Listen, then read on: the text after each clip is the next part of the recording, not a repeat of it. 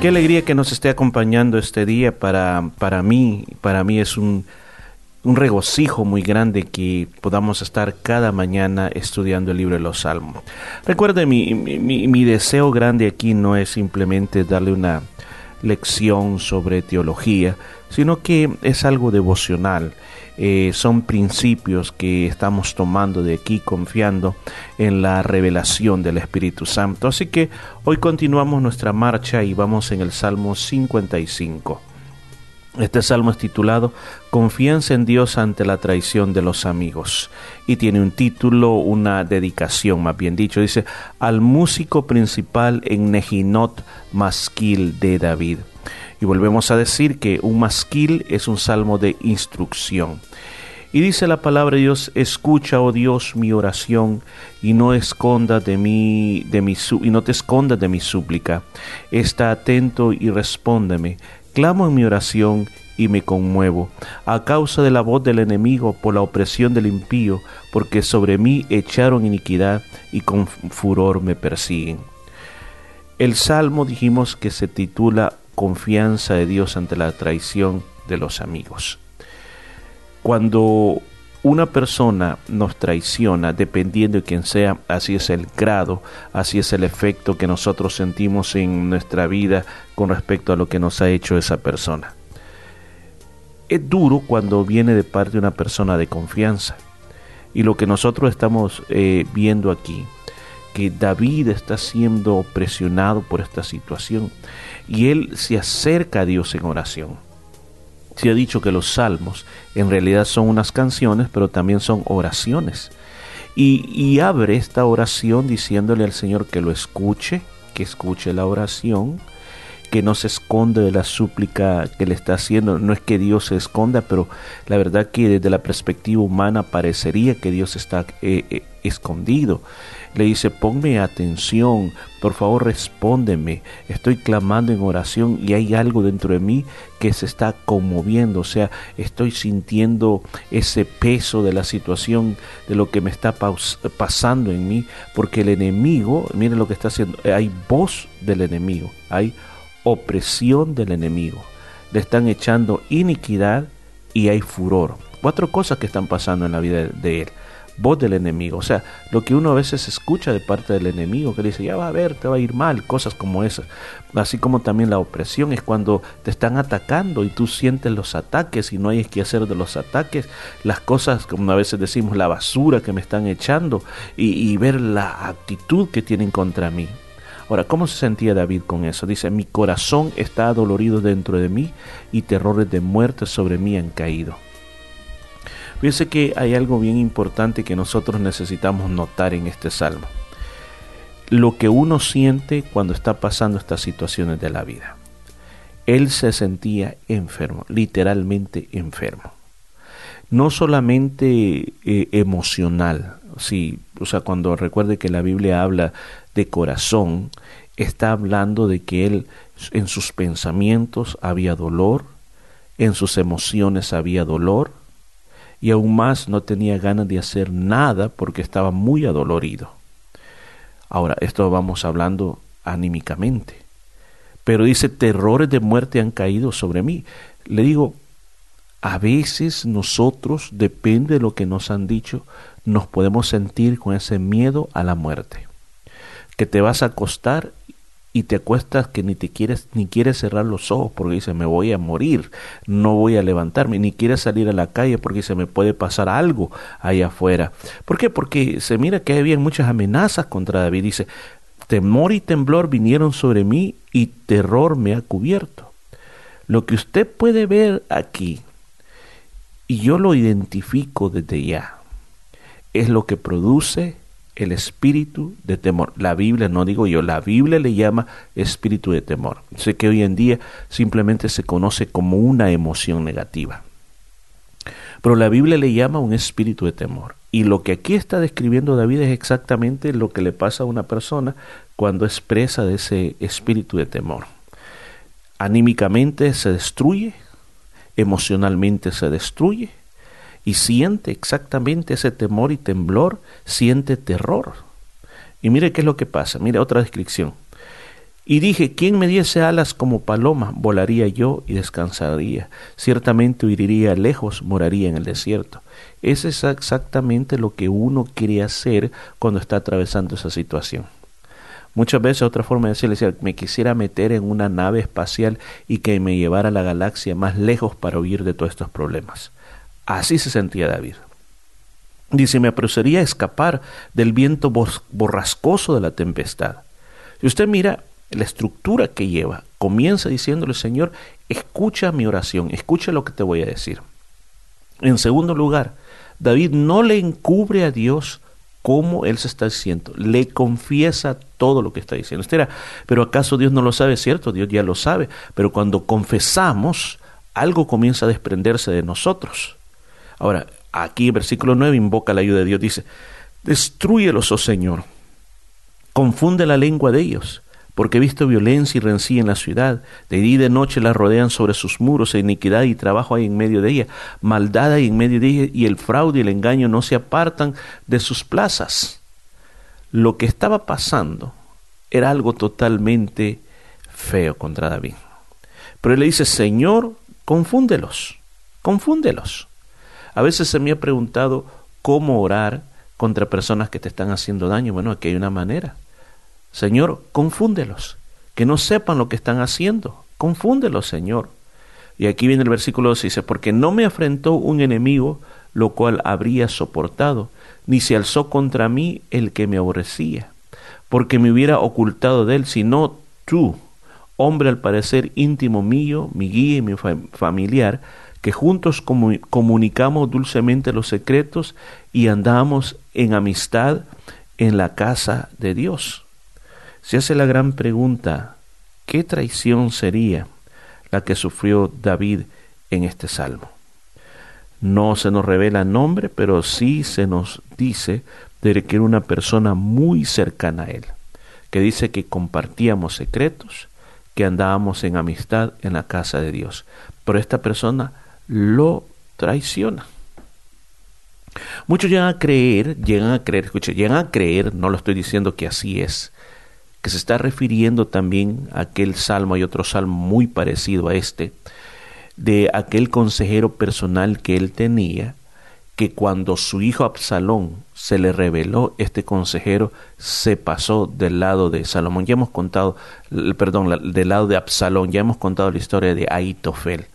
Entonces, posiblemente, posiblemente se trata de él, o puede ser otra persona. No nos dice, aquí no nos dice quién fue esa persona. Pero sí él se sintió traicionado porque esta persona parece de que no solamente era que andaba hablando mal de él, sino que lo quería destruir. Y él dice que la muerte le sorprenda, desciendan vivos al Seol, porque hay maldad en sus moradas en medio de ellos. Entonces usted dirá, pero wow, David, ¿por qué hablas de esta manera? ¿Tú quieres que esta persona bajen vivos al mismo infierno? Que ese sea el castigo. Es como que yo dijera, Señor, mira estos que me están haciendo daños, por favor, que van de fuego del cielo y que se quemen todos. Dirá, bueno, eso no sería nada cristiano hacer eso. Sí, es cierto, no es nada cristiano. Pero recuerde, como le explicamos anteriormente, aquí hay que establecer un balance. El balance es de que David tiene la libertad de decir de esa manera pero a la misma vez, más adelante usted va a ver de que él también habla de que Dios se encargue. Para nosotros los cristianos en nuestra época, quizás usted puede decir, mira Señor, a veces yo quisiera que les pasara esto y esto, pero a la misma vez dice, no Señor, perdóname. Es cierto, hablaste, se lo dijiste, fuiste sincero con Dios, pero después también te das cuenta que no se trata así. Tú mismo llegas a la conclusión de decir, pero Señor, ten piedad de, de ellos. Y como decía Jesús, hay que bendecir a los que nos maldicen a nosotros. En versículo 16 dice, en cuanto a mí, a Dios clamaré y Jehová me salvará. Tarde y mañana y a mediodía oraré y clamaré y él oirá mi voz. Si usted se da cuenta, después de haber dicho lo que dijo anteriormente, está diciendo, bueno, corta y diciendo, bueno, en cuanto a mí, yo voy a clamar al Señor. Y entonces aquí habla de las diferentes horas que pasaban los sacrificios. Si usted mire, dice en la tarde, en la mañana y el mediodía. Clamaré y él oirá mi voz. Entonces, se habla de tres tiempos de oración que vienen en esa época, que es, lo vamos a poner en orden, la oración de la mañana, la oración del mediodía y la oración de la tarde. Él dice, yo cada vez que se llame oración, yo voy a orar voy a estar presente porque yo tengo un problema y yo quiero que me ayudes en este problema. Y aquí aprovecho a decir, muchas veces nosotros tenemos problemas y decimos a otras personas que oren por nosotros y nosotros mismos no queremos orar. Yo creo que si tenemos problemas necesitamos orar. Y si en la iglesia hay reuniones de oración, tenemos que aprovechar esas reuniones de oración para orar, porque ahí de verdadmente le estoy demostrando a Dios que yo quiero salir de esa situación. Dice, Él redimirá en paz mi alma de la guerra contra mí, aunque contra mí haya muchos. No importa la cantidad de enemigos que tenga, pero cuando yo me acerco a Dios, dice, Él me va a redimir. O sea, en otras palabras, me va a sacar con bien de esta situación tan mala. Dice, Dios oirá y los quebrantará luego el que permanece desde la antigüedad por cuanto no cambian ni temen a Dios. Si usted se da cuenta, ahora dice, Dios los oirá y los quebrantará. O sea, no es situación que yo deseo que les pase eso. No, él ya llegó a la conclusión. Dios se va a encargar de ellos, no soy yo. Dice, extendió el inicuo sus manos contra los que estaban en paz con él, violó su pacto los dichos de su boca son más blandos que la mantequilla, pero hay guerra en su corazón. Suaviza sus palabras más que el aceite, mas ellas son espadas desnudas. Él está diciendo, nos está dando una advertencia. Recuerde que este es un masquil. Masquil es una instrucción. Nos está dando una, una instrucción a nosotros que tengamos cuidado. ¿Por qué? Porque estas personas, que muchas veces, como este amigo, que aparentemente era un amigo íntimo, ¿qué fue lo que usó? Los dichos de su boca son más blancos, más blandos que la mantequilla. O sea, hablaba bien de él siempre. O sea que en ningún momento David se imaginaba la traición, porque era, hablaba bien de David, muy suave lo que hablaba. Y dice, pero en su corazón había otra cosa. En su corazón me quería destruir. Su boca era una cosa y su corazón era, era otra cosa. vuelve a decir lo mismo, sus palabras eran suaves, más suaves que el aceite, pero a la misma vez sus palabras eran una espada desnuda. O sea, nunca, o sea, usted dirá, pero ¿qué es lo que me está diciendo? Cuidado con las lisonjas. Hay una diferencia, hay personas que pueden hablar bien de ti, y al hablar bien de ti tú te vas a sentir bien y es correcto, pero hay personas que lisonjean, que usted dice, bueno, ¿y por qué tanto esta persona dice todo eso de mí? Cuidado, que se enciendan las alarmas porque lisonjear es comenzar a hablar de una persona eh, de una manera positiva y bueno sin tener bastante conocimiento sobre la persona y no que se habla, se habla porque simplemente se quiere ganar el favor de esa persona. Pero cuando de verdad se habla por las obras que tú estás haciendo es otra cosa. Pero mire cómo termina este salmo. Echa sobre Jehová tu carga y él te sustentará y no dejará para siempre caído al justo. Palabras muy sabias. ¿Cuál es la carga? Pues la carga. En este caso él tenía el dolor de este amigo que le había traicionado. Él dice, ¿qué es lo que tienes que hacer eso? Echarla sobre Jehová. Recuerda lo que dijo Jesús, que viniéramos a Él, que trajéramos las cargas y Él nos daría su yugo, que su yugo es mucho más fácil. Entonces, ¿qué es lo que pasa con nosotros? A veces nosotros oramos, pero tomamos la carga de regreso y seguimos con el mismo problema, seguimos con la misma situación. Él dice, no, ven a orar, desahógate conmigo, pero deja la carga conmigo. Ahora, si tú dejas, deja la carga conmigo, yo te voy a sustentar. ¿Qué quiere decir la palabra sustentar? Quiere decir mantenerte, Él te va a nutrir, Él te va a proveer, Él te va a alimentar, Él te va a llevar sobre sus hombros, Él te va a proteger. Mire todo lo que significa la palabra sustentar. Él te va a apoyar, te va a defender, te va a dar todos los medios necesarios para ir adelante en su vida. Entonces, eh, aún más esta palabra, entre otros significados que tiene, es como cuando tú te sientas a una mesa y viene alguien y te sirve un plato y te da el plato. Aquí está, aquí está tu porción. Este es lo que yo tengo para ti. Come y deleítate con la porción que yo te voy a dar a ti. Eh, es parecido como cuando Benjamín por primera vez llegó, José ya era el gobernador de Egipto y no lo había visto por mucho tiempo. Dice que a Benjamín le dio la mayor, la mayor porción que todos los hermanos. Eso significa la palabra sustentar. Ahora, cualquiera que sea tu situación, este día yo te invito a que pongas tu carga sobre Jehová. Y Él promete, y recuerda, Él no miente, Él no miente. Y Él promete que te va a, a sustentar y no te va a dejar caído para siempre. ¿Qué te parece? Vamos a orar, Padre, te damos gracias por este salmo. Te pedimos, Señor, de que tú nos bendigas, así como tú dices, Señor, que aquellas personas, en el versículo 23 de este salmo, tu palabra dice, Señor, que aquellas personas que no quieren seguir tus consejos van a caer en un pozo de perdición. no van a llegar a la mitad de sus días aquellos que hacen el mal y que le hacen daño al justo. Pero nosotros que en ti confiamos, vamos a ser libres de las cargas. Y no solo eso, vamos a ser sustentados por ti. Señor, yo pido ese sustento para todos los que me están oyendo. Que este día, Señor, tu palabra les haya hablado y puedan sentirse sustentados por las porciones grandes que tú tienes de parte de ti para las necesidades que ellos hay. Señor, recibimos tu bendición este día. En el nombre de Jesús, Amén y amén. Gracias por haber estado aquí con nosotros. Te pido que vivas en las bendiciones de Dios y nos vamos a estar escuchando mañana. Hasta pronto.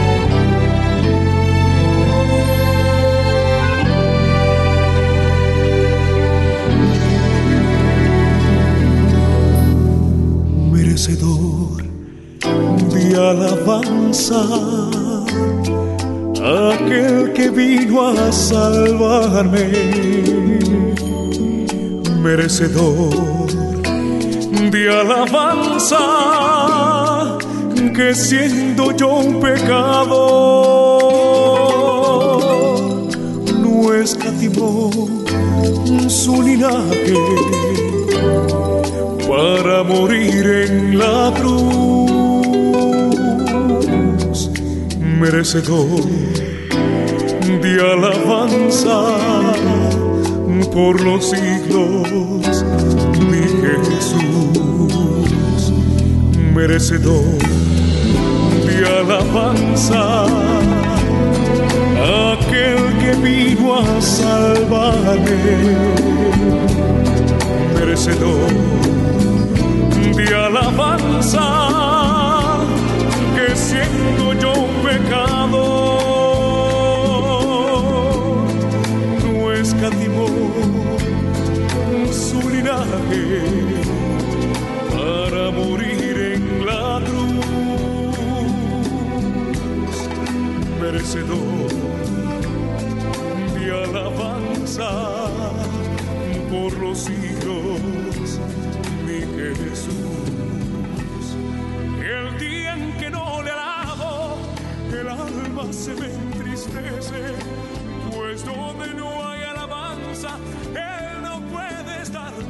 Un sacrificio tan grande no puede pasar por alto.